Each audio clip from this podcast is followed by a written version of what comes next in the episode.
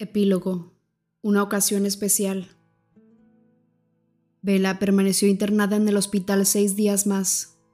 Yo notaba que el tiempo allí se le hacía interminable. Estaba deseando volver a su vida normal, librarse de los doctores que palpaban y hurgaban, tener la piel limpia de agujas. Para mí el tiempo pasaba volando, a pesar del sufrimiento constante de verla postrada en una cama hospitalaria, de saber que sufría dolores sin poder hacer nada para paliarlos. Esos días eran mi tiempo comprado. Sería imperdonable dejarla mientras se recuperaba de sus heridas. Quería alargar cada segundo, aunque doliera, pero los dejaba atrás a velocidad de vértigo. Odiaba cada minuto que pasaba alejado de ella, mientras los médicos la examinaban en presencia de René. Si bien me resultaba sencillo escuchar a escondidas desde la escalera, e incluso lo prefería, dado que no siempre conseguía controlar mis expresiones faciales. El día que despertó, por ejemplo, mientras el doctor Sadarangani hablaba con entusiasmo de las radiografías, complacido de que las fracturas fueran limpias y de la facilidad con que sanarían, yo únicamente veía el pie del rastreador descendiendo sobre su pierna. Solamente escuchaba el crujido seco de sus huesos. Fue una suerte que nadie me viera la cara en esos momentos. Vela se percataba de que su madre estaba inquieta, preocupada por una sustitución a largo plazo en la escuela primaria de Jacksonville, que perdería si no empezaba a trabajar cuanto antes, pero también decidida a permanecer junto a su hija mientras siguiera en Phoenix. No le resultó demasiado difícil convencer a René de que se encontraba bien y que debería regresar a Florida. La madre de Bella se marchó dos días antes que nosotros. Bella hablaba con Charlie a menudo, sobre todo tras la partida de René, y ahora que lo peor había quedado atrás, y que Charlie había tenido tiempo de considerar lo sucedido desde todos los ángulos posibles, empezaba a estar enojado. No con Bella, por supuesto que no. Enfocaba su ira en la dirección correcta. Al fin y al cabo, no habría pasado nada de no haber sido por mí. Su incipiente amistad con Alice embrollaba el asunto pero no me cabía la menor duda de lo que me encontraría en su reservadamente a la vuelta. Yo procuraba no entrar en conversaciones demasiado serias con Vela. Fue más fácil de lo que esperaba. Rara vez estábamos solos, incluso después de la partida de René.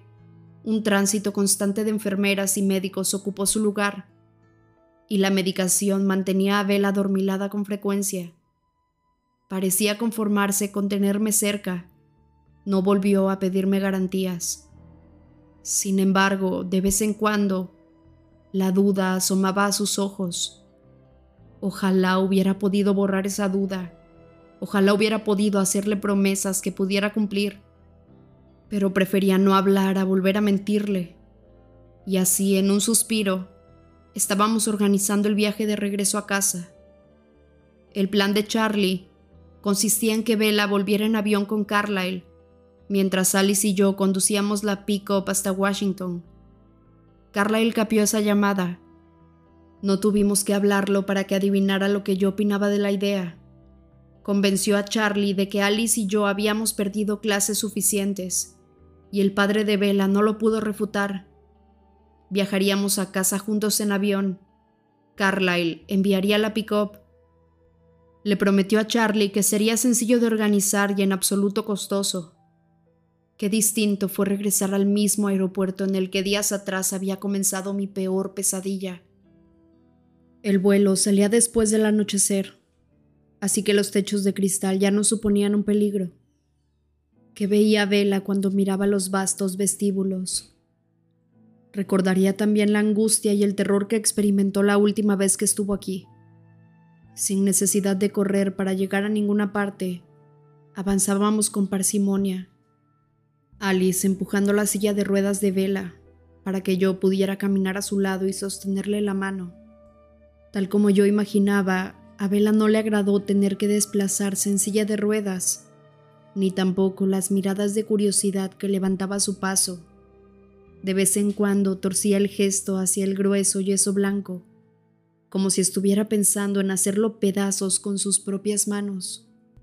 Pero no se quejó en voz alta ni una sola vez. Pasó el viaje durmiendo y musitó mi nombre en sueños.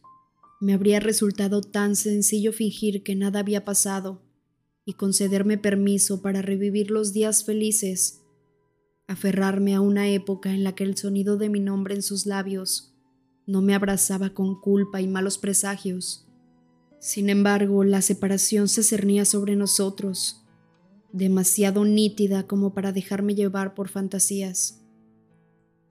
Charlie nos recogió en el aeropuerto de Seattle, Tacoma, a pesar de que eran más de las once y el viaje a Forks implicaba un trayecto de casi cuatro horas. Tanto Carlyle como Alice habían tratado de quitarle la idea de la cabeza, pero yo lo entendía. Y si bien sus pensamientos seguían siendo tan confusos como antes, enseguida fue evidente que yo tenía razón. Había colocado las culpas en el lugar que les correspondía. No es que Charlie albergara oscuras sospechas de que yo hubiera empujado a Bella por las escaleras con mis propias manos. Más bien, presentía que su hija jamás se habría comportado de un modo tan impulsivo si yo no la hubiera incitado se equivocaba en relación al motivo por el que Vela se había ido a Arizona, pero su premisa principal era acertada. En último término, yo tenía la culpa de lo sucedido. El viaje en el coche patrulla de Charlie, que avanzaba circunspecto justo por debajo del límite de velocidad, me habría parecido interminable en otras circunstancias.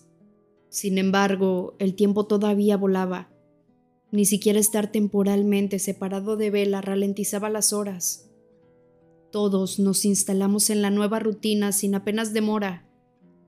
Alice se convirtió en la enfermera y camarera de Vela, y Charlie no tenía palabras para expresarle su gratitud. Vela, aunque avergonzada de precisar ayuda para cubrir incluso sus necesidades más básicas e íntimas, se alegraba de que esa ayuda procediera de Alice fue como si durante esos días en Phoenix se hubiera materializado la visión de Alice, en la que Bella y ella se hacían amigas del alma.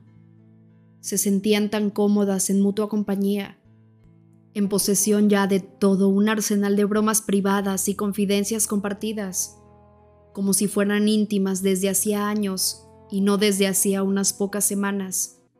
Charlie las observaba de tanto en tanto con desconcierto preguntándose por qué Vela nunca le hablaba de esa estrecha amistad.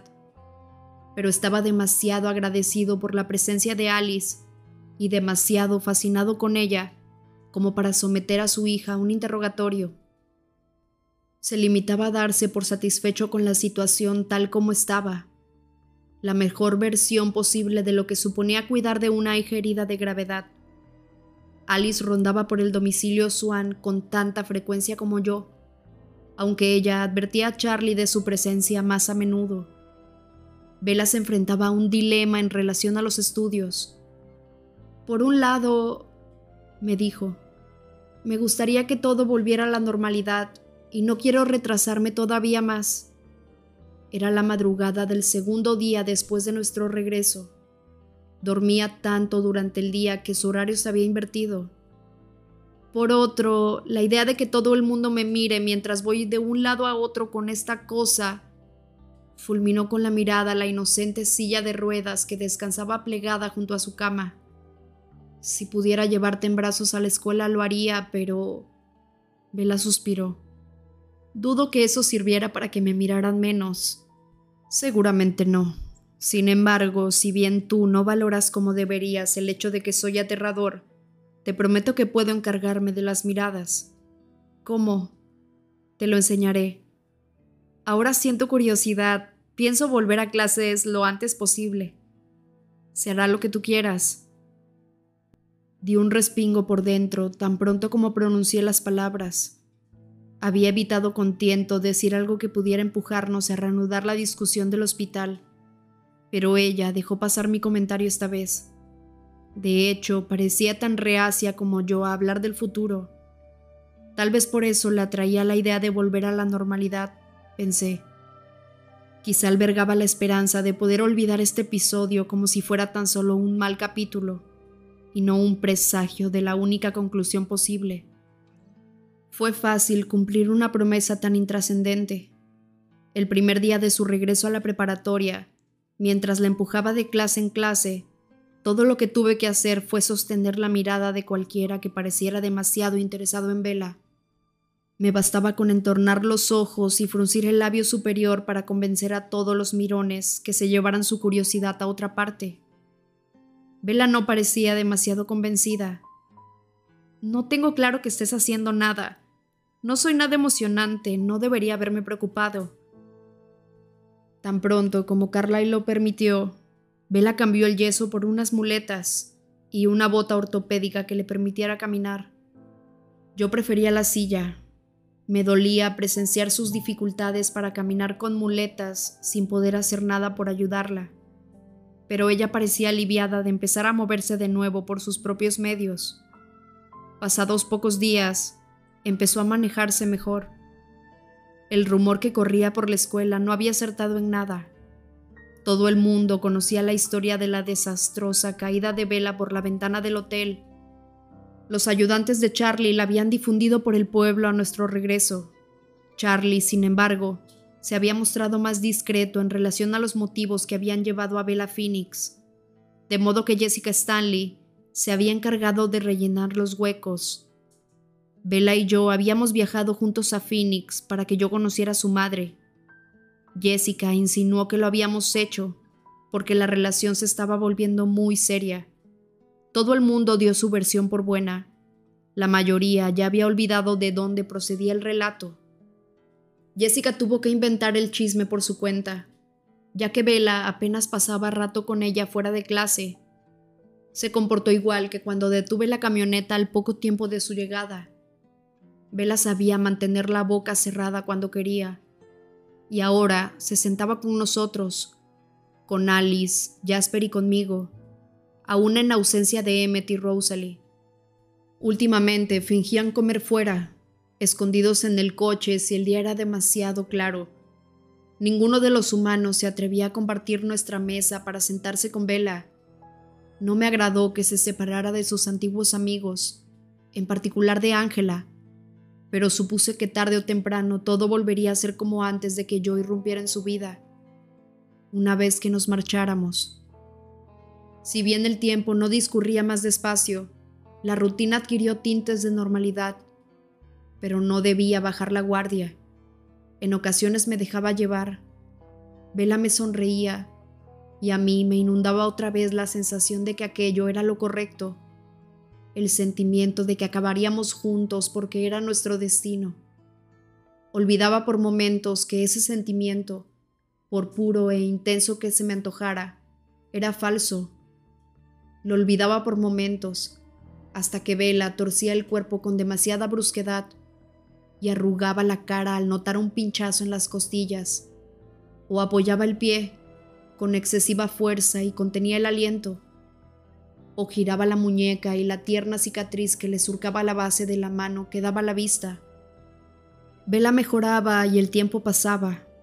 Yo me aferraba a cada segundo con uñas y dientes. Alice ideó un nuevo plan para quebrar la rutina, en el buen sentido, según ella. Sabiendo que Vela pondría objeciones, al principio me negué, sin embargo, cuanto más lo pensaba, más veía la propuesta desde una perspectiva distinta, no desde la perspectiva de Alice. Era bastante probable que al menos un 70% de sus motivos fueran egoístas. Le encantaban los cambios de imagen. Calculé que el egoísmo en mi caso no sobrepasaba el 10%. Sí, era un recuerdo que quería llevarme conmigo. Eso debía admitirlo. No obstante, en mi caso, el fin principal era el deseo de modificar un capítulo muy concreto del futuro de Bella. Si apoyé el estrambótico plan de Alice, fue ante todo por ella. Tuve una visión, no como las de Alice, no una verdadera profecía. Se trataba únicamente de un escenario probable. La visión me provocó una especie de dolor en todo el cuerpo en parte placer y en parte angustia. Visualicé a Vela dentro de 20 años, madurando con elegancia, igual que su madre, conservaría el aspecto juvenil más tiempo que la mayoría, y las arrugas, cuando aparecieran, no estropearían su belleza. La imaginé viviendo en un sitio soleado, en una casa bonita pero sencilla que estaría, a menos que cambiara de manera significativa, repleta de cachivaches. Además habría niños, dos o tres, quizás un chico con el pelo rizado y la sonrisa de Charlie, y una niña que al igual que Vela se parecía a su madre. Traté de no imaginar al padre, ni pensar en cómo su rostro pudiera reflejarse en el de sus hijos. Eso era puro dolor. Un día, cuando fueran adolescentes, más jóvenes que Bella ahora, quizá inspirados por una comedia romántica de la televisión, aunque Alice me había dicho que el consumo de medios de comunicación cambiaría considerablemente a lo largo de la década siguiente, estaba esperando a que se crearan ciertas empresas para invertir en ellas. Uno de sus hijos le preguntaría a Bella cómo fue su baile de fin de cursos. Ella sonreiría y diría, a mí no me gustaban los bailes, no iba a esas fiestas. Y sus hijos se sentirían decepcionados. Su madre nunca les contaba anécdotas divertidas de sus años de adolescencia. Alguna vez había hecho algo interesante.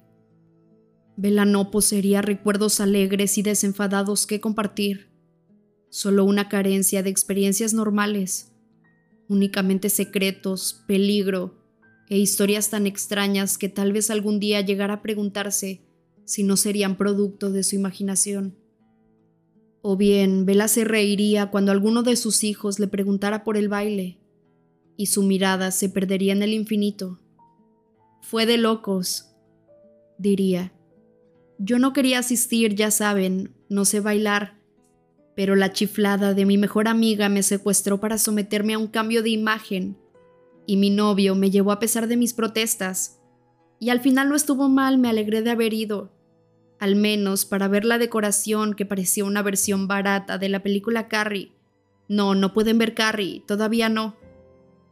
Si accedía a que Alice pusiera en práctica su agresivo y un tanto invasivo plan, fue por ese instante futuro. Más que autorizarlo, me convertí en cómplice necesario del mismo. Y así fue como acabé vestido de etiqueta, con un traje escogido por Alice como es natural, al menos no tuve que ir de compras, y armado con un ramillete de fresias en la mano, al pie de la escalera mientras esperaba la gran revelación de Alice. Yo ya lo había visto todo en su mente, pero le daba igual. Ella quería representar cada una de las escenas trilladas de ese espectáculo que era el baile de fin de cursos. Alice había avisado a Charlie de que Bella volvería tarde, después de dejarle muy claro que ella misma estaría presente en la velada de principio a fin. El padre de Bella jamás ponía objeciones a nada que involucrara a Alice. A menudo protestaba cuando los planes me involucraban a mí, si bien casi siempre se guardaba sus reparos para sí. Oía a Bella cojear en dirección a las escaleras ayudada por mi hermana, que la abrazaba por la cintura mientras Bella, con el brazo en torno a los hombros de Alice, se apoyaba en ella con fuerza. Bella se manejaba ya muy bien con la muleta, pero Alice se la había arrebatado por una noche. Yo no tenía claro si lo hacía solo por una cuestión estética o también para impedir que Bella escapara. Y entonces, a pocos pasos del borde de las escaleras, Alice se zafó del abrazo de Bella y la animó a proseguir sola. ¿Qué dices? protestó Bella. No puedo caminar con esto. Solo serán unos pasos, puedes hacerlo. Yo no voy arreglada, estropearía la foto. ¿Qué foto? La voz de Vela se elevó media octava. No quiero que me tomen fotos. Nadie te va a tomar fotos, me refiero a la foto mental, tranquilízate. Una foto mental. ¿Y quién la verá? Solo Edward. Vaya, funcionó. Alice había advertido que los ojos de Bella se iluminaban con la mera mención de mi nombre. Incluso se había sometido con una especie de entusiasmo distraído a la sesión de peinado y maquillaje. Eso la tenía un tanto molesta. Bella apareció ante mi vista, avanzando despacio con su paso torpe, al mismo tiempo que me buscaba con los ojos. Había visto el vestido en la mente de Alice, pero la imagen no tenía comparación. La fina tela de gasa creaba pliegues y capas para dar una sensación de recato, pero igualmente se adhería a su cuerpo de un modo que resultaba fascinante. Las mangas dejaban al descubierto sus hombros de alabastro, antes de caer con elegancia y simplicidad por sus brazos, hasta el pliegue de las muñecas.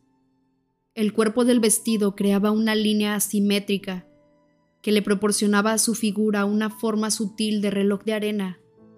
Por supuesto, era de color azul oscuro. Alice conocía mi preferencia. Bella llevaba un zapato de tacón de aguja forrado de satén azul, sujeto al pie con largas cintas cruzadas en el tobillo. En el otro pie, su raída bota ortopédica. Me sorprendió que Alice no la hubiera pintado de azul para que hiciera juego. Me quedé mirando a Bella fijamente, mientras ella me contemplaba con idéntico asombro. ¡Guau! exclamó. Lo mismo digo, asentí, admirando su vestido con descaro. Bajó la vista y se ruborizó. Luego se encogió de hombros como diciendo, bueno, esta soy yo enfundada en un vestido. Sabía que Alice se había imaginado a Bella bajando las escaleras con elegancia, pero era plenamente consciente de que la imagen no era sino una fantasía. Subí a toda prisa para reunirme con ella. Tras sujetarle las flores al pelo, Alice había dejado una zona libre de ondas para el adorno. Tomé a Bella en brazos. A estas alturas ya estaba acostumbrada. La llevaba de acá para allá cuando no había humanos cerca para vernos. Era más rápido moverse así. Claro, pero también me llenaba de alivio sostenerla entre mis brazos, sabiendo que estaba segura y protegida, aunque solo fuera por un instante. ¡Diviértanse! gritó Alice antes de salir disparada hacia su habitación. Se había enfundado su propio vestido antes de que Bella y yo termináramos de bajar las escaleras. Rosalie y los demás estaban esperando, algunos pacientemente, otros no tanto, en el garage. Alice se detuvo para dibujarse un dramático delineado en los párpados. Llevé a Bella al Volvo y la deposité con suavidad en el asiento del pasajero, al mismo tiempo que recogía con cuidado toda la gasa y las cintas para que no quedaran atrapadas con la puerta. Me sorprendió su silencio ahora y antes. Se había quejado sin mucha convicción cuando Alice la había maquillado, pero no había puesto ninguna objeción al baile. Me senté al volante y enfilamos por el largo camino de entrada. ¿Cuándo tienes pensado decirme de qué se trata todo esto? preguntó. Adoptó un tono más irritado de lo que dejaba traslucir su expresión. Observé su cara, esperando que revelara la broma, aparte del falso talante gruñón, parecía hablar en serio. No acababa de creer que aún no tuviera ni la más remota idea. Me sorprende que aún no lo hayas adivinado. Respondí con una sonrisa para seguirle el juego, porque tenía que estar tomándome el pelo. Se quedó sin aliento un momento y la miré para averiguar el motivo. Solamente me estaba observando. Ya te dije lo guapo que estás, ¿no? se quiso asegurar. Pensé que su wow había querido transmitir eso. Sí. De nuevo, frunció el ceño como si estuviera irritada. No volveré a tu casa si Alice y Es me siguen tratándome como a una Barbie o como a un conejillo de indias cada vez que venga. Antes de que pudiera defender o condenar a Alice, mi celular sonó en el bolsillo. Respondí a toda prisa por si Alice tenía más instrucciones que darme pero era Charlie. Por lo general, el padre de Bella procuraba no llamarme, de modo que respondí un tanto agitado. Hola, Charlie. Charlie, susurró Bella, igualmente nerviosa. Carraspeó y noté su apuro a través de la línea. Este, hola Edward, perdona que te interrumpa su velada, pero no sabía si verás. Tyler Crowley acaba de aparecer vestido de etiqueta para llevar a Bella al baile de fin de cursos. Me estás tomando el pelo. Reí. No era habitual que alguien que no fuera Vela lograra sorprenderme. En la escuela no había captado que Tyler estuviera tramando eso, aunque también era cierto que estaba tan empeñado en disfrutar cada segundo con Vela, que seguramente había pasado por alto infinidad de asuntos intrascendentes. ¿Qué pasa? cuchicheó Vela. Me quedé sorprendido, prosiguió Charlie, incómodo. ¿Por qué no me dejas que hable con él? Me ofrecí. Noté el alivio en la voz de Charlie cuando respondió. Claro. A continuación, habló algo apartado del teléfono. Toma, Tyler, es para ti. Bella miraba mi rostro, preocupada por lo que pudiera estar pasando entre su padre y yo. No reparó en el coche de color rojo brillante que nos rebasó de un bandazo. Yo hice caso omiso del deleite que obtenía Rosalie en adelantarme. Últimamente siempre hacía caso omiso de Rosalie y me concentré en la llamada. La voz del chico se quebró cuando dijo, Sí. Hola Tyler, soy Edward Cullen. Hablé en un tono extremadamente educado, si bien me supuso un esfuerzo considerable mantenerlo. Por graciosa que me hubiera parecido la situación hacía solo un momento, un estallido súbito de sentimientos territoriales me inundó. Fue una reacción inmadura, pero no podía negar que era como me sentía. Vela contuvo una exclamación. La miré de reojo y volví la vista a la carretera. Si realmente antes hablaba en serio, por improbable que eso pareciera, ahora tendría que atar cabos. Lamento que se haya producido algún tipo de malentendido, pero Vela no está disponible esta noche. Le dije a Tyler. Ah, respondió él. Los celos y el sentimiento de protección persistían en mí, y respondí en un tono más cortante del que debería haber empleado.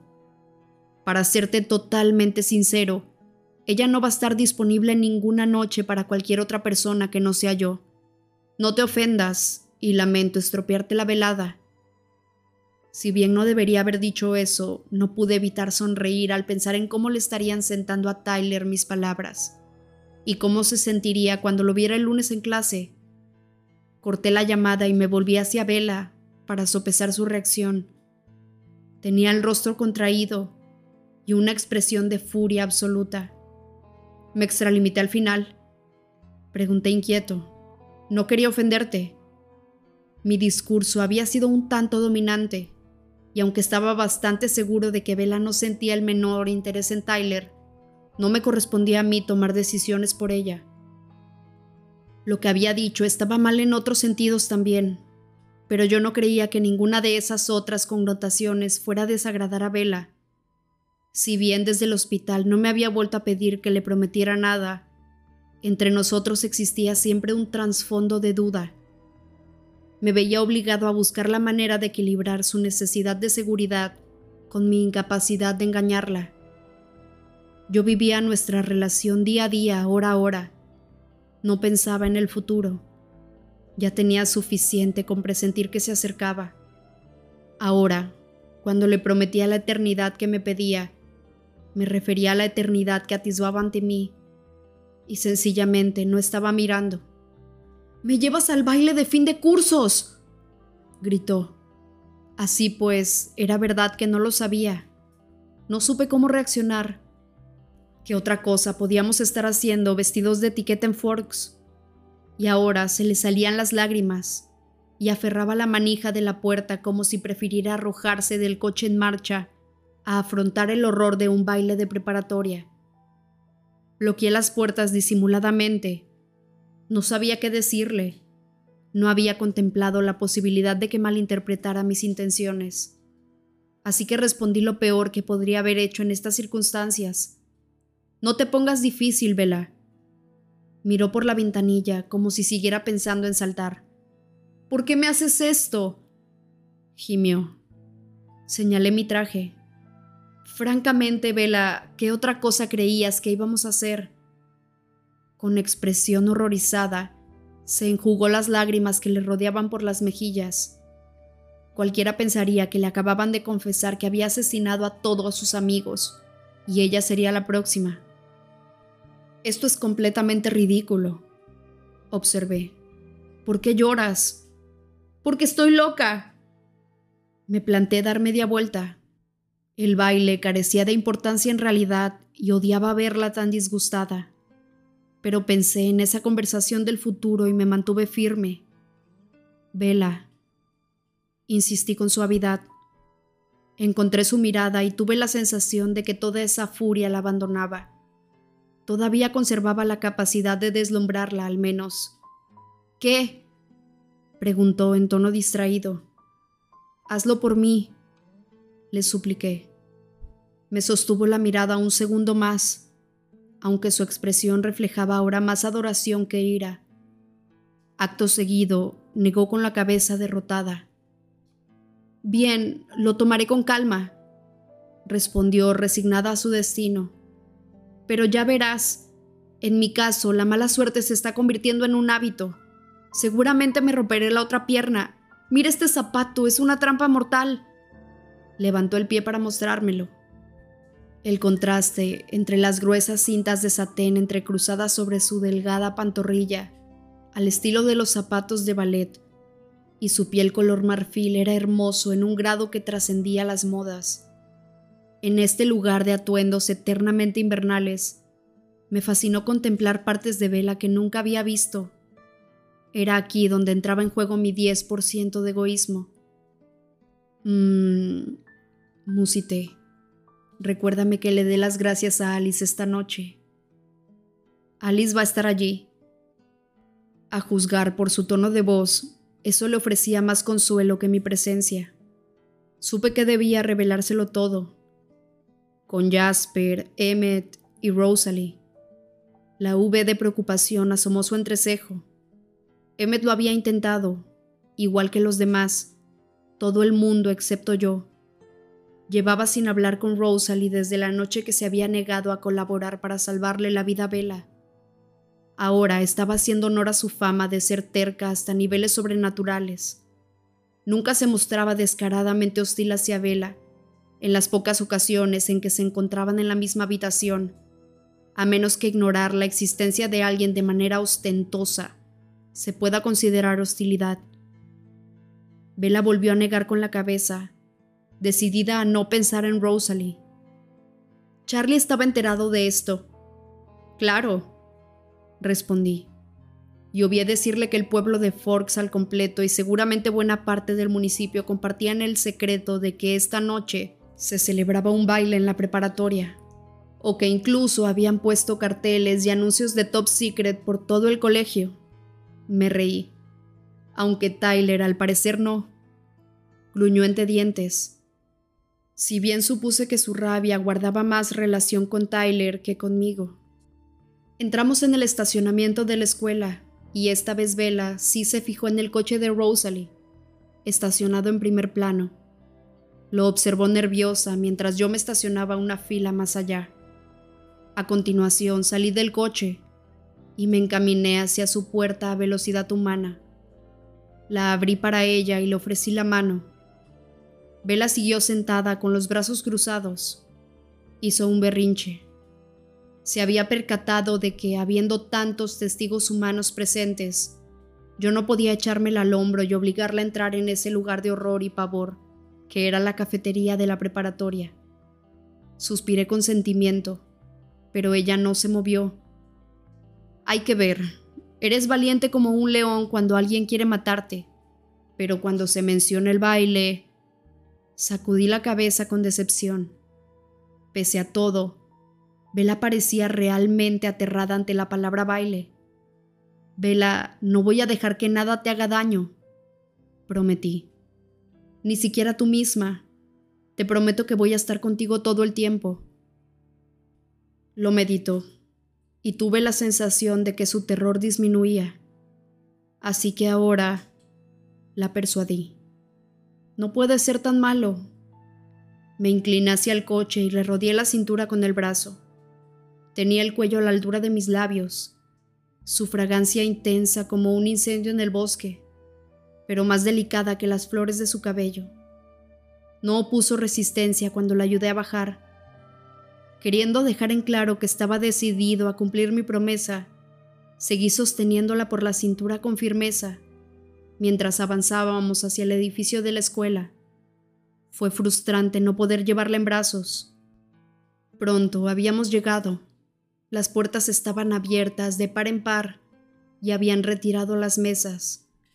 Las luces del techo, ahora apagadas, habían sido reemplazadas por miles de lucecitas navideñas que colgaban de las paredes siendo un patrón ondulante. Reinaba la penumbra, pero había luz suficiente para distinguir la anticuada decoración. Las guirnaldas de papel crepé, deslucidas y arrugadas, debían de haber presenciado otros bailes. Los arcos de globos, en cambio, eran nuevos. Vela soltó una risita. Sonreí con ella. Parece un escenario listo para rodar una película de terror, comentó. Bueno, desde luego hay vampiros presentes más que de sobra, asentí yo. La conduje hacia la fila de la entrada, pero Vela estaba pendiente de la pista de baile. Mis hermanos estaban presumiendo. Para ellos era una forma de liberación, supuse. Siempre actuaban de un modo tan contenido Llamábamos la atención, nos gustara o no. Nuestros rostros inhumanos se encargaban de eso. Sin embargo, hacíamos lo posible por no dar motivos adicionales para atraer las miradas. Esta noche, Rosalie, Emmett, Jasper y Alice estaban bailando con ganas. Mezclaban cien estilos de otras tantas décadas en nuevas creaciones que podían pertenecer a cualquier época. Su elegancia, obviamente, superaba cualquier capacidad humana. Vela no era la única que los miraba. Algunos mortales valientes bailaban también, pero guardaban la distancia con los ostentosos vampiros. ¿Quieres que eche el cerrojo a las puertas mientras masacras a todos estos incautos pueblerinos? susurró Vela. Incluso la idea de un asesinato en masa le parecía más atractiva que la realidad del baile. ¿Y de parte de quién te pondrías tú? Quise saber. Mm, me pondría de parte de los vampiros, por supuesto. Sonreí sin poder evitarlo. Cualquier cosa con tal de no bailar. Lo que sea. Se quedó mirando a mis hermanos mientras yo compraba dos entradas. Tan pronto como terminé, me encaminé hacia la pista Mejor librarse cuanto antes de la parte que ella más temía. No se quedaría tranquila hasta que diéramos el asunto por cerrado. Cogió más despacio que antes, reacia a avanzar. Tengo toda la noche, le recordé. Edward, susurró con la voz empapada de horror. Me miró a punto de entrar en pánico. De verdad, no puedo bailar. ¿Pensaba acaso que la iba a abandonar en mitad de la pista y luego me iba a retirar a mirar cómo ejecutaba un solo? No te preocupes, tonta, le dije con cariño. Yo sí puedo. Tomé sus brazos y los coloqué alrededor de mi cuello. Le rodeé la cintura con las manos y la levanté en el aire, unos centímetros del suelo, atrayendo su cuerpo hacia el mío. Posé la punta de sus pies una envuelta en satén, la otra en la bota ortopédica, sobre mis zapatos. Vela sonrió. Sosteniendo casi todo su peso en mis manos, empecé a dar vueltas en mitad de la pista, donde mis hermanos recibían cada vez más atención. No intenté competir con ellos, tan solo la sujeté contra mi cuerpo y giré con ella como si bailara un vals al compás de la música. Tensó los brazos en torno a mi cuello para acercarse todavía más. Me siento como si tuviera cinco años, dijo entre risas. La levanté al aire unos centímetros y le susurré al oído. No los aparentas. Vela volvió a reír. La posé de nuevo sobre mis pies. Sus ojos destellaban con el brillo de las luces navideñas. La canción cambió ajusté el ritmo de nuestro vals. La música era ahora más lenta, como de ensueño. Su cuerpo se fundía con el mío. Ansié poder quedarme así eternamente. Parar el tiempo y vivir por siempre en ese baile. De acuerdo, murmuró. Esto no es ni la mitad de malo de lo que pensaba. Eran casi las palabras que yo había esperado oírle decir algún día a sus hijos. Me animó a pensar que no le había costado veinte años llegar a esa conclusión. No, no pienso hacerlo, le devolveré el dinero. ¡Ah, qué vergüenza! ¿Por qué me tocó a mí el padre chiflado? ¿Por qué no a Quill? Los pensamientos cristalinos de alguien que titubeaba en la zona de entrada me resultaron familiares. Aún en estado de desasosiego y bochorno, la mente irradiaba una especie de pureza. El chico era más sincero consigo mismo que la mayoría. ¿Qué pasa? Bella notó que me había distraído. No podía responderle ahora mismo. Me invadió un intenso sentimiento de rabia que me cerró la garganta. Así que los Kileute pensaban seguir presionando contra un acuerdo que ellos habían firmado un tratado que no servía para nada salvo para protegerlos. Por lo que parecía, no se darían satisfechos hasta que matáramos a alguien. Estaban empeñados en demostrar que éramos monstruos. Vela se giró en mis brazos para averiguar qué estaba mirando. Maldición, está aquí. No puedo creer que esté haciendo esto. No puedo creer que mi padre piense de verdad que ese chico es un vampiro. Esto es una idiotez inmensa. Pese a todo y a pesar del apuro que la situación le inspiraba, no vaciló. Haciendo caso omiso de la mesa de entradas, el chico avanzó como un soldado entre la multitud de bailarines en dirección a nosotros. Aún estando enojado, no pude sino admirar su valentía genuina. Debería haber traído ajo, supongo, resopló. No me di cuenta de que había proferido un gruñido audible hasta que Vela cuchicheó Compórtate.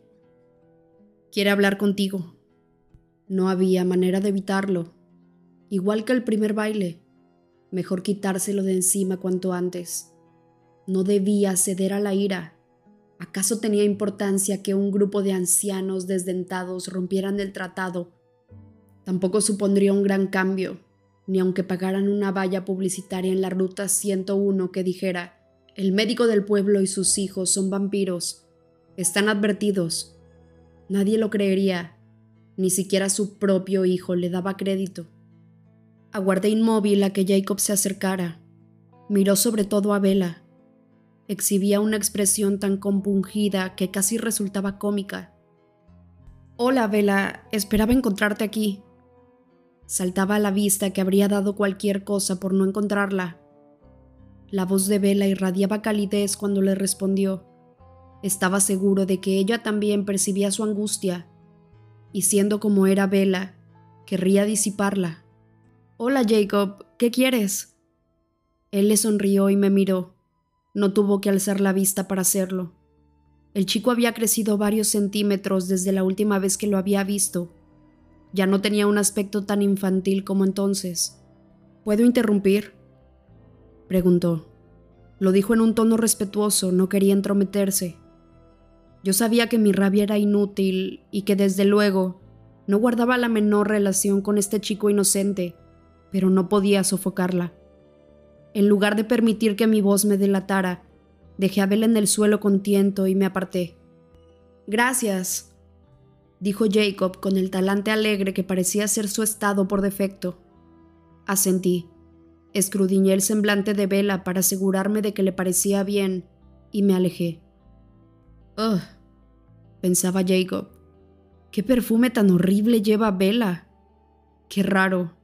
Bella no llevaba ningún perfume más allá de las flores de su pelo, pero tal vez alguna pareja se había acercado a ellos, ahora que yo no estaba allí. Anda, Jacob, ¿cuánto mides ahora? La oí decir. Metro ochenta y ocho.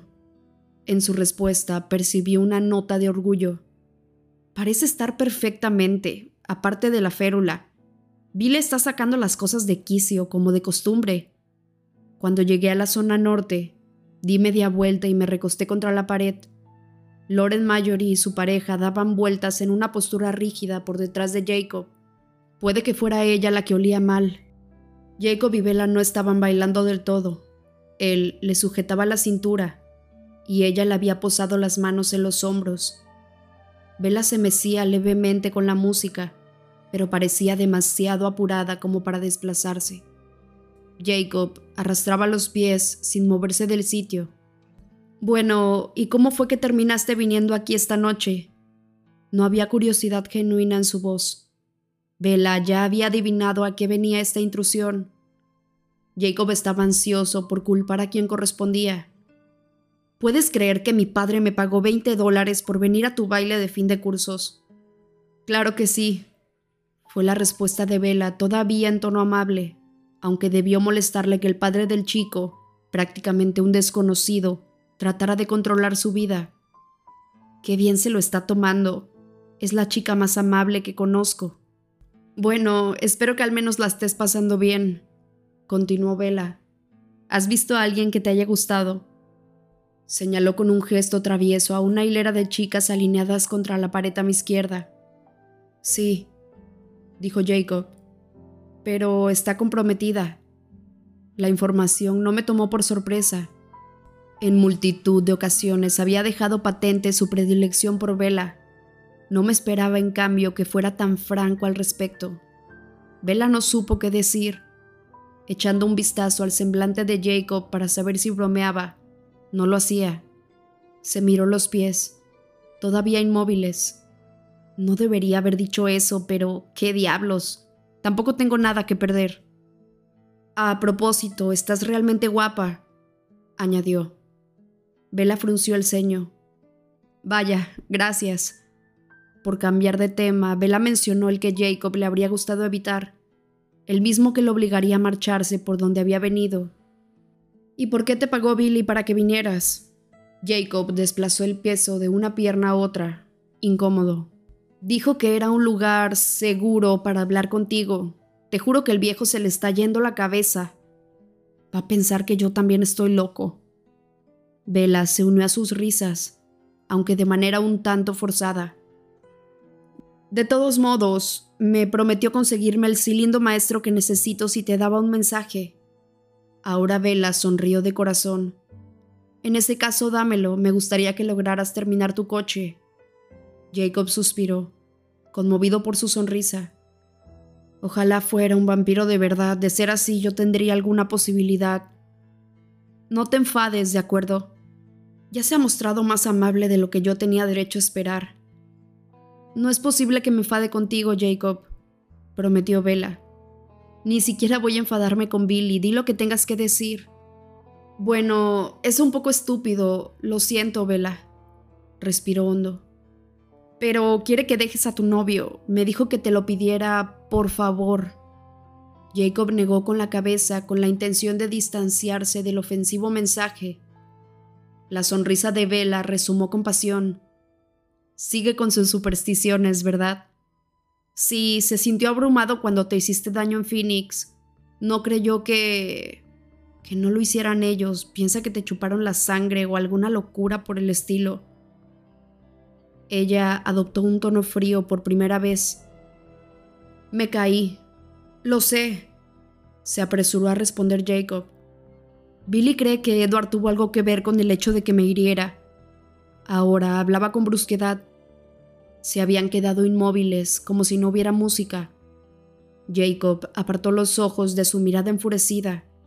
Ahora sí está enojada de verdad. Debería haberle dicho a Billy que se meta en sus asuntos o que me deje a mí al margen. El semblante de Bella se suavizó al presenciar la angustia de su amigo. Mira, Jacob, empezó de nuevo amable. Él respondió al cambio de tono mirándola a los ojos.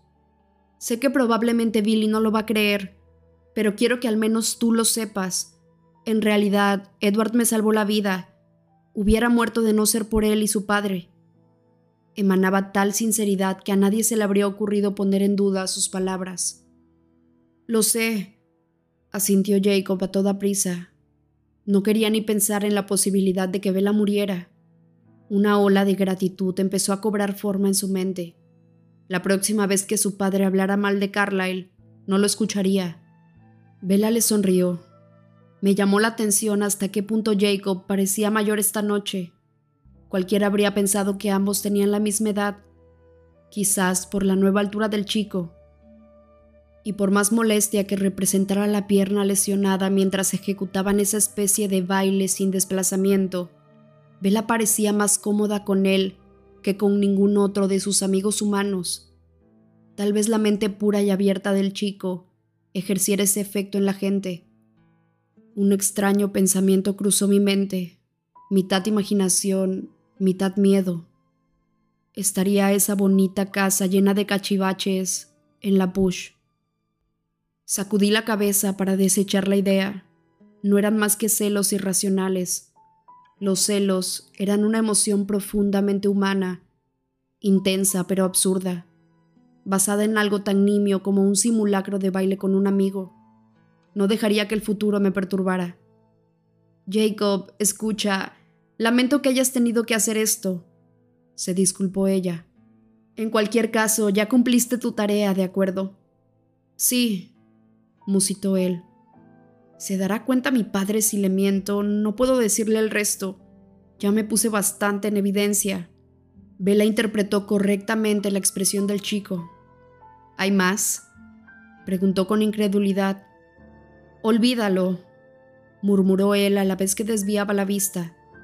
Conseguiré un trabajo y ahorraré el dinero por mis propios medios. Ella esperó hasta que pudo atraparle la mirada. Suéltalo y ya, Jacob. Es bastante desagradable. No debería haber venido. Yo tengo la culpa por acceder a esto. No te preocupes, insistió ella. Dímelo. Está bien, pero demonios, es que suena tan mal. Jacob tomó aire. Me pidió que te dijera, no, que te advirtiera que... Jacob levantó la mano derecha y con dos dedos dibujó unas comillas en el aire. Estaremos vigilando. El plural es suyo, no mío. El chico esperó la reacción de Vela, listo para salir huyendo. Vela estalló en carcajadas, como si acabaran de contarle el chiste más gracioso que hubiera oído jamás. No podía parar. Cuando habló, todavía estaba riendo. Siento que hayas tenido que hacer esto, Jacob. El chico experimentó un alivio inmenso. Tiene razón, es gracioso. No me molestó demasiado. Está tan guapa. Nunca la habría visto con este vestido si no hubiera venido. Valió la pena, a pesar del horrible perfume. Entonces, ¿le puedo decir que me contestaste que deje de meterse en tus asuntos de una vez? Vela suspiró. No, agradeceselo de mi parte. Sé que lo hace por mi bien. La canción terminó y Vela dejó caer los brazos. Era el momento de intervenir. ¿Quieres bailar otra vez o te llevo a algún lado? No es necesario, Jacob, yo me encargo. Jacob se sobresaltó al oír mi voz. Mi proximidad lo había tomado por sorpresa. Retrocedió un paso cuando un escalofrío intenso le recorrió la espalda. Eh, no te oí llegar, musitó. No puedo creer que Billy haya conseguido sugestionarme de esta forma. Espero verte por ahí, Vela. Claro, nos vemos luego, respondió ella con tal entusiasmo que el chico recuperó el aplomo por fin. Saludó con la mano y se disculpó una vez más antes de encaminarse a la puerta. Yo rodeé a Vela con los brazos y volví a deslizar los pies debajo de los suyos Esperé hasta que el calor de su cuerpo disipó la frialdad que emanaba el mío. No pensaría en el futuro, tan solo en esta noche, en este minuto. Vela apoyó la mejilla contra mi pecho, con un murmullo de satisfacción. ¿Te sientes mejor? musitó. Había notado que estaba de mal humor naturalmente. No del todo. Suspiré. No te enfades con Billy, se preocupa por mí solo por el bien de Charlie, no es nada personal. Me tranquilizó.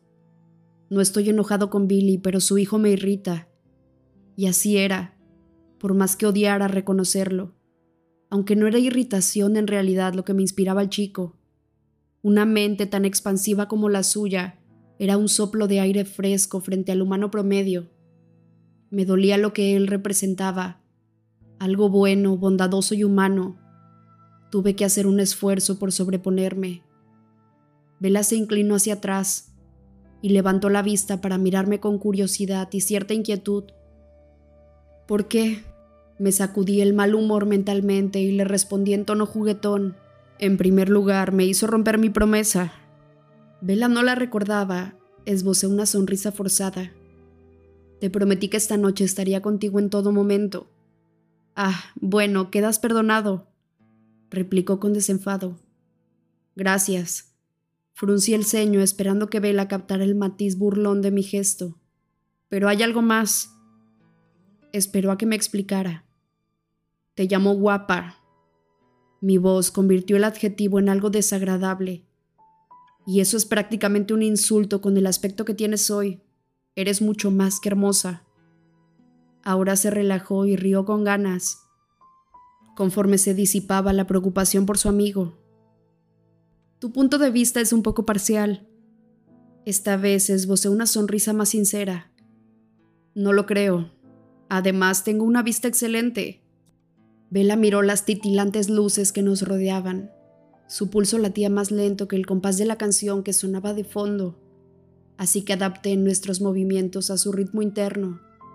Cientos de voces, mentales y físicas, nos envolvían, pero yo no las estaba escuchando.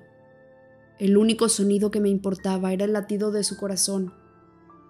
Bueno, dijo cuando empezó una nueva canción, ¿vas a explicarme ya el motivo de todo esto? Al ver que no la entendía, dirigió una mirada cargada de significado a las guirnaldas de papel crepé. Medité qué podía responderle. No quería hablarle de mi visión. Habría provocado una explosión de objeciones. Además, eso pertenecía a un futuro remoto, un porvenir en el que yo no quería pensar ahora mismo, bajo ningún concepto. Pero quizá pudiera hablarle de la idea que la había inspirado, aunque no rodeado de gente. Cambié el sentido de nuestro baile y fuimos girando hacia la salida trasera. Rodeamos a unos cuantos de sus amigos. Comparando apenada el vestido de Vela con el suyo, Jessica nos saludó y Vela le devolvió la sonrisa. Ninguno de sus compañeros humanos parecía del todo satisfecho con el discurrir de la noche, a excepción de Ángela y Ben, que se miraban a los ojos extasiados. Presenciarlo me arrancó una sonrisa a mí también. Abrí la puerta empujándola con la espalda sin dejar de bailar. No había nadie en el exterior, aunque hacía una noche agradable. Al oeste, las nubes todavía conservaban restos dorados del sol poniente. Como nadie nos veía, me sentía mis anchas para tomar a Vela en brazos. La llevé lejos de allí para buscar refugio entre las sombras de los madroños, donde reinaba una oscuridad casi absoluta. Me acomodé en el mismo banco en el que había visto sentarse aquella soleada mañana, tantas semanas atrás, pero la sostuve sobre mi regazo, acunada contra mi pecho. Al este, una luna pálida relumbraba entre las nubes tan vaporosas como encaje. Era un momento especial, el ocaso y la noche en perfecto equilibrio en el cielo. Ella todavía esperaba una explicación. ¿Qué te preocupa? Preguntó con bosqueda. El crepúsculo otra vez, murmuré. Otro final. No importa lo perfecto que sea el día, siempre acaba. Eran tan importantes estos días, y sin embargo terminaban en un suspiro. Noté la súbita tensión de Vela. Algunas cosas no tienen por qué terminar. ¿Qué podía responder a eso? Vela tenía razón, pero yo sabía que no se refería a la permanencia de las mismas cosas que yo, cosas como el dolor. El dolor nunca terminaba. Con un suspiro contesté su pregunta. Te traje al baile porque no deseo que te pierdas nada, ni que mi presencia te prive de nada, si está en mis manos. Quiero que seas humana, que tu vida continúe como lo habría hecho si yo hubiera muerto en 1918, tal y como debería de haber sucedido. Se estremeció y sacudió la cabeza con rabia dos veces, como si pretendiera deshacerse de mis palabras. Sin embargo, cuando habló, lo hizo con sorna. ¿Y en qué extraña dimensión paralela habría asistido al baile alguna vez por mi propia voluntad? Si no fueras cien veces más fuerte que yo, nunca habrías logrado traerme. Sonreí. Tú misma has reconocido que no fue tan malo. Porque estaba contigo. Volví la vista hacia la luna una vez más. Notaba su mirada en mi rostro. Ahora mismo no tenía que preocuparme por el futuro. El presente me ofrecía algo infinitamente más grato. Pensé en el pasado más reciente y en su extraño despiste de esta noche, que había reemplazado en su mente la respuesta más obvia. Le sonreí. Me contestarás si te pregunto algo. No lo hago siempre. Prométeme que lo harás. Insistí. De acuerdo, accedió de mala gana. Parecías realmente sorprendida cuando te diste cuenta de que te traía aquí. Lo estaba, me interrumpió. Exacto, dije. Pero algo suponías. Siento curiosidad. ¿Para qué pensaste que nos vestíamos de esta forma? Me pareció una pregunta inocua, alegre y oportuna. Nada que me arrastrara al mañana de nuevo. No obstante, Vela titubeó, más seria de lo que yo esperaba. No quiero decírtelo. Lo prometiste. Frunció el ceño. Lo sé. Estuve a punto de sonreír cuando la curiosidad y la impaciencia de siempre me acometieron. Algunas cosas nunca cambian. ¿Cuál es el problema? Creo que te vas a enfadar, declaró con voz solemne, o entristecer. No atinaba a vincular su expresión grave con mi pregunta más bien tonta. Ahora temía escuchar su respuesta. Temía que desatara el dolor que tanto me había esforzado en ahuyentar pero sabía que no viviría tranquilo hasta satisfacer mi curiosidad. De todos modos quiero saberlo, por favor. Suspiró. Sus ojos pasearon por las nubes plateadas. Bueno, empezó pasado un rato. Supuse que iba a ser una especie de ocasión especial. Ni se me pasó por la cabeza que fuera algo tan humano y común como un baile de fin de cursos. Resopló una carcajada burlona. Esperé un breve instante para controlar mi reacción. ¿Humano? Pregunté. Bajó la vista hacia el precioso vestido y jugueteó distraída con un pliegue de la gasa. Yo sabía lo que se avecinaba. Dejé que Vela encontrara las palabras que buscaba. De acuerdo, se rindió. Ahora su mirada contenía un desafío. Albergaba la esperanza de que tal vez hubieras cambiado de idea y que, después de todo, me transformaras. Iba a tener tantos años para soportar este dolor. Ojalá no me obligara a sufrirlo ahora, no mientras aún la tenía entre mis brazos, no enfundada en ese maravilloso vestido, con la luna destellando contra sus hombros pálidos, las sombras como retazos de noche contenidos en la curva de su clavícula Decidí darle la espalda al padecimiento y concentrarme en el aspecto superficial de la respuesta. Palpé la solapa de mi traje. Pensaste que sería una ocasión para vestirse de gala, ¿verdad? Ella se enfurruñó avergonzada. No sé cómo son esas cosas, al menos a mí me parecía más racional que un baile de fin de cursos. Intenté sonreír, pero mi gesto solo sirvió para irritarla. No es divertido, dijo. No, tienes razón, no lo es. De todos modos, prefiero tomarlo como una broma antes de pensar que lo dices en serio. Lo digo en serio. Lo sé. Suspiré. El dolor de la quemazón fue extraño en esta ocasión. No venía acompañado de la más mínima tentación. Si bien su petición equivalía a mi futuro perfecto, a borrar de un plumazo décadas de agonía. No sentía el deseo de complacerla. Jamás podría comprar mi felicidad con la pérdida de la suya. Cuando le había abierto mi corazón a su Dios, le había suplicado que me concediera capacidad de resistencia. Y al menos en eso me había escuchado. No sentía el menor deseo de ver a Vela convertida en inmortal. Mi único anhelo, mi única necesidad, era impedir que la oscuridad manchara su vida. Y esa necesidad me consumía.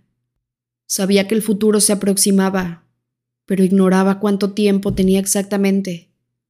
Me había comprometido a quedarme hasta que su recuperación fuera completa, así que contaba con unas pocas semanas antes de que volviera a caminar sobre dos pies. En el fondo me preguntaba si no sería apropiado quedarme hasta que me sobrepasara la edad, como había planeado hacer en un principio.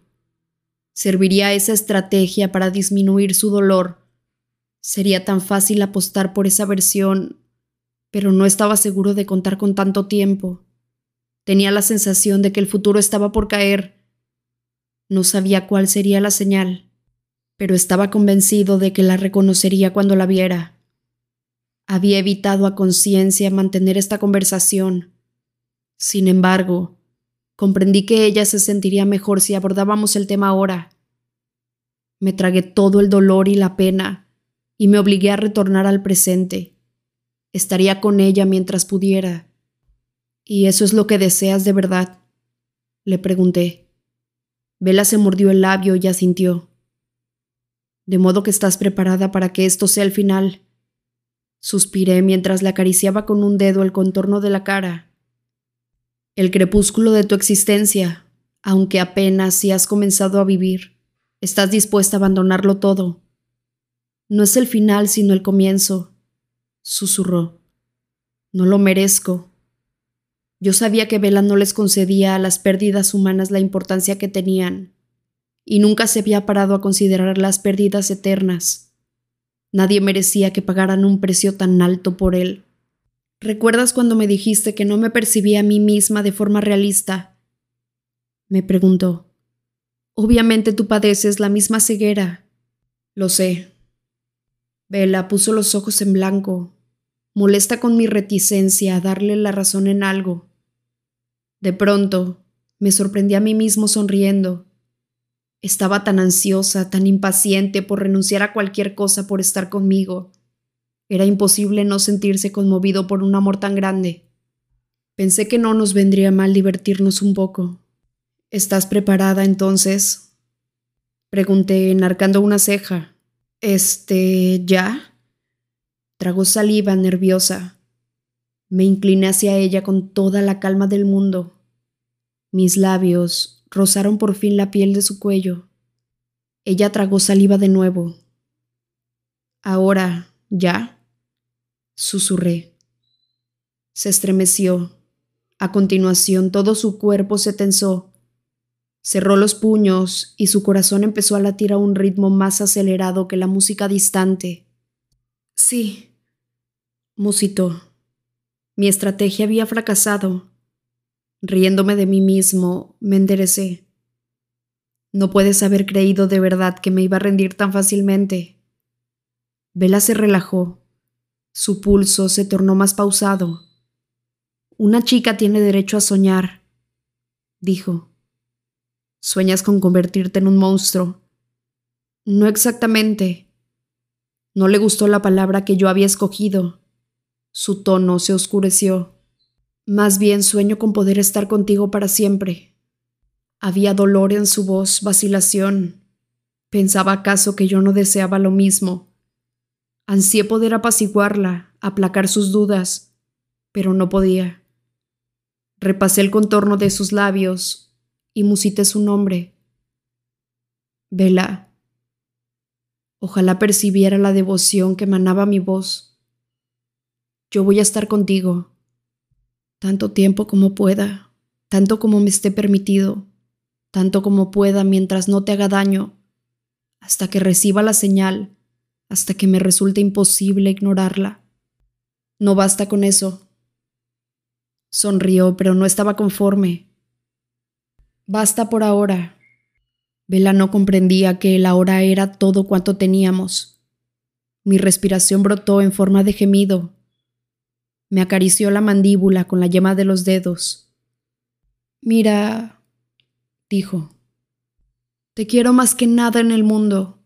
No te basta eso. Y por fin fui capaz de esbozar una sonrisa sincera. Sí, es suficiente, prometí suficiente para siempre. Esta vez me refería a la verdadera eternidad, mi eternidad. Mientras la noche devoraba las últimas luces, me incliné y le besé la cálida piel del cuello.